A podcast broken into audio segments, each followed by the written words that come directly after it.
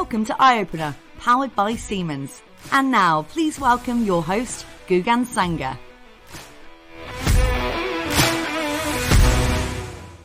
And I think it does create that animosity and fear Yeah. when it comes to um, implementing something that's going to help, you know, with the business issues and the problems.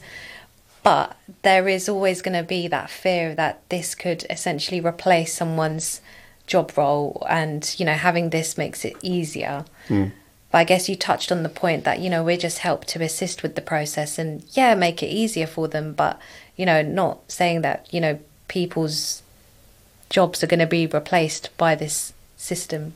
No, I think there's lots of different. Um, actually, I asked um, Chat MQL, whatever it's MGT. I can't remember the acronym. It's the Microsoft product. Um, GPT, Chat GPT. I asked it last week, something along the, those lines, but slightly worded slightly differently. Um, and the answer it gave was that AI there was to enhance um, the human function or something along those lines. Be better if I have this written down. But anyway, listening okay, go. We've all, we've all got our desktop now. can ask it's it. fine. Yeah, but uh, the, the, I'm sure there are lots of areas where, where AI is going to not just change job functions, but get rid of some, some roles. But I think it will also increase other roles. Yeah. There's- I remember when I first joined the industry, I remember hearing someone saying that the factory of the future would have one man and one dog. And the, the man would be there to look after the dog, and the dog would be there to make sure the man didn't touch anything. I don't know. I don't know where that came from, but you, we, if that future exists, we're nowhere near it. It's not going to be in, in our in our cycle of product development, right? Um, Yeah. Everything that we do is there to provide basically bits of information, Yeah. memes, stuff that people can use to make better decisions. Yeah. It still links back to this whole AI. Yeah, I think that you know, like you mentioned about you know nowadays, like a online, you've got all of these kind of chatbots, and you can ask questions, and you know, if you're not sure, and it provides you all the information. Yeah. So it does put that question in, linking back to what we mentioned about this whole cultural change, because the fact that technology is getting so advanced now, and the way people are operating their businesses, and you know, this helps to provide more efficiency. Um, it does make you question whether or not your job is still going to be there. You know? yeah. And I, I mean, but if you look at the roles that we have Yeah. now, sitting here, we're getting paid to do this, having a chat about technology because we work for a technology conversation. And when I started my career, anybody who could see some portal of the future, which I add don't exist, we haven't invented them yet, um, seeing this would have no idea what we're talking about. And our job roles didn't exist. You know, my my job then was sitting at a desk with an ashtray and a telephone and the yellow pages, and there was no other systems that would allow me to uh, achieve the stuff that we do now. You think what we do now is based on all sorts of technologies that seem just sort of everyday. And I mean, look at LinkedIn, just an everyday, just an every direct, everyday directory of everybody you might want to speak to, where they've willingly given all their all their details. You know, so there's been total change on those fronts, but we still have jobs, Yeah. um, and it's meant that my career's been interesting because it continuously changes. Yeah.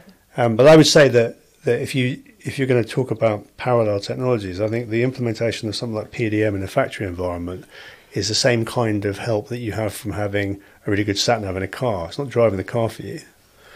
It's uh, it's giving you additional information to make you do your driving better. Yeah. That's the level it's at. I'm not sure this is a mis a misconception. It's a bad assumption Okay. that pretty much every company makes that they are unique and different from other businesses. And therefore before they go anywhere near applying a budget to a predictive maintenance project they have to do a small experiment to prove that it works um, and to prove that it works in their very unique environment um, with their very unique machines and people. And I totally understand why people do it and it's deeply frustrating for a couple of reasons. First of all, because I'm a sales guy and I want to sell. I don't want to sell small projects. I want to sell full projects. but in reality, if you if you think about what it is we do, and then you try and test that in a small environment, you will learn next to zero. Um, and it's, you know, it's back to terminology. People talk about proof of concept. I mean, it's absolutely nonsense to do proof of concept with Senseye, because the concept of Senseye has been hard proven time and time again. You know, the, this afternoon it's being proven. This afternoon there are maintenance teams who are opening up the platform in whatever format they use it in and seeing cases that have been raised from us having sensor data pushed to the cloud to us and we're making assumptions about state and telling them about it um, and they're affecting the, their, their outcome. It's proven, it's done. Yeah. Don't need to prove it. You can just randomly call up any of our clients and have a chat. Um, but still, you can still see why people might do that. But but the real problem is when people then want to test Senseye on five machines or ten machines.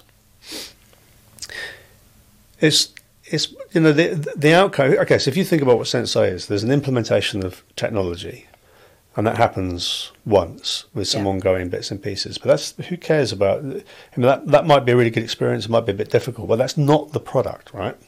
There's the product once it's implemented, that's in the background running. That, that's not test worthy. You're not going to learn anything by testing that. The interesting bit is when it starts to raise cases, where it starts to give you information, and you can do a bunch of things. there. you can say, well, we want to make sure that that sensor technology is not too sensitive.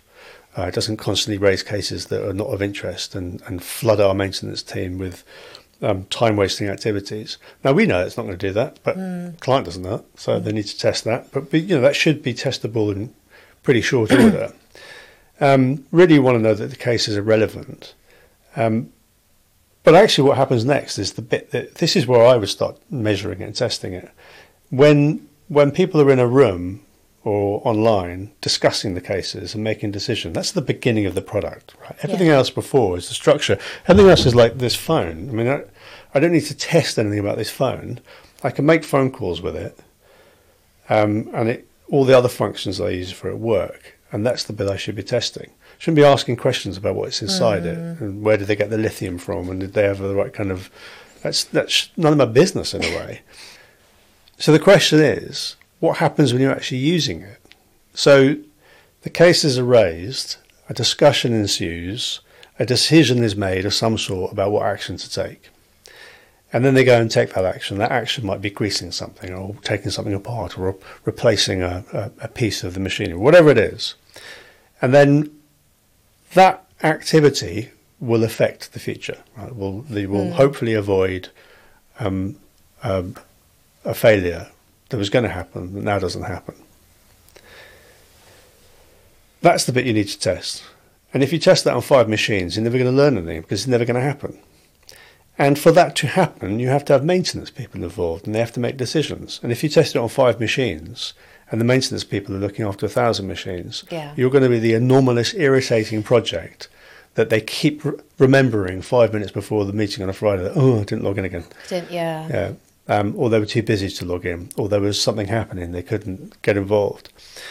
So, for a project to work, for you to learn, not that our technology says what it is, is true, but for you to learn about this type of technology in your environment for your particular maintenance makeup, on your particular, very special, very unique machines in a very unique company, you need to really deploy it across quite a large Yeah. number of things for a large period of time to get a large number of different things happen that you can learn about.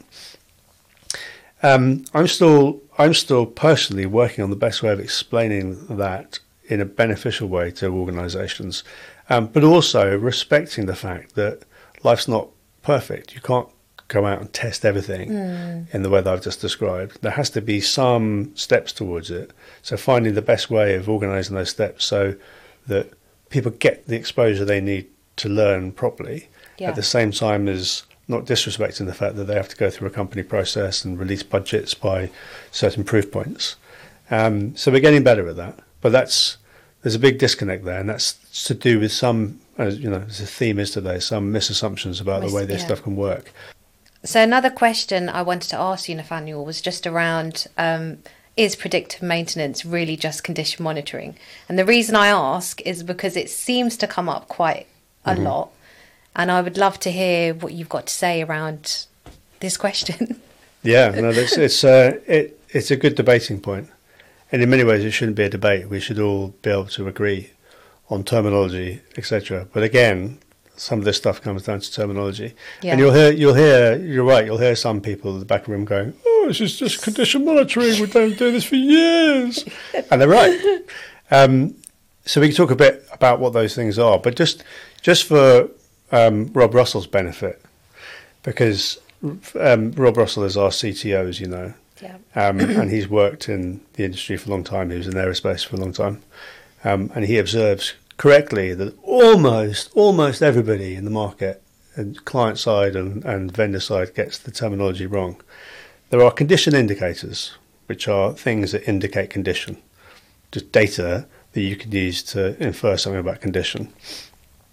And there's condition monitoring, which is monitoring the condition of something, probably using those indicators, stuff from sensors, from PLC, whatever it might be.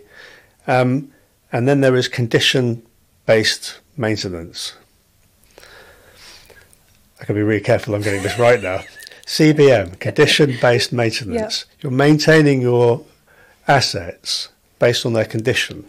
And you understand their condition because you've been monitoring it, doing condition monitoring using condition indicators. But very often people talk about condition based monitoring and various other permutations of it. And it sort of doesn't matter, but it also sort of does matter because they're just terms and people sort of think they know what they mean. Yeah. But actually, if you don't, if you don't sit back and think about what it is you're you're saying, then everything that you we explore thereafter can go a bit wrong. So if we understand that when you measure the condition of something, if you register over time the condition of something, then the first thing you can do is react to change. So there are lots of people in the market, or there are lots of clients who currently have condition monitoring solutions. They might be sensors that they go and take a reading from once a month. There might be something that gives them readings 24 7. Sometimes they'll have an external service, people who come in who help them make head or tail of the data. Sometimes they'll have somebody in a, a maintenance team whose an enviable job Yeah. is to, uh, alongside the rest of their tasks, have to look at this data and, and infer meaning from it. So the the idea of looking at condition and using it as a way of, of modelling your your maintenance process is is as old as the hills. So is what we do different. For us to provide a predictive maintenance solution, we need condition monitoring data. We Yeah. need condition indicators. Um, it's the very same data. But what if you think about um, what we do, we could just stop our service at the point of saying, "Give us the data, and we will tell you if it changes." Um, so we'd be taking what they were doing before, and we'd be making it a twenty-four-seven service. So we say, you know, chap who comes and looks at this data, stand down. Third party who comes in and takes readings, really sorry, we've taken your contract. And now it's a 24 7 service and it doesn't require human intervention. It will raise cases when you need to think about something that you can start talking about your meetings. Um, and that would be that would be a good solution. You know, we could go we could go to market and sell that, and we could, we would call it a condition monitoring service, Yeah. and that allowed companies to have a condition based maintenance approach. What we actually do goes beyond that because, as you know, we don't just look at the condition indicators. We also learn, or the, the application learns over time about failure modes, um, how things work under pressure, how things work under different regimes, you know, different operating states.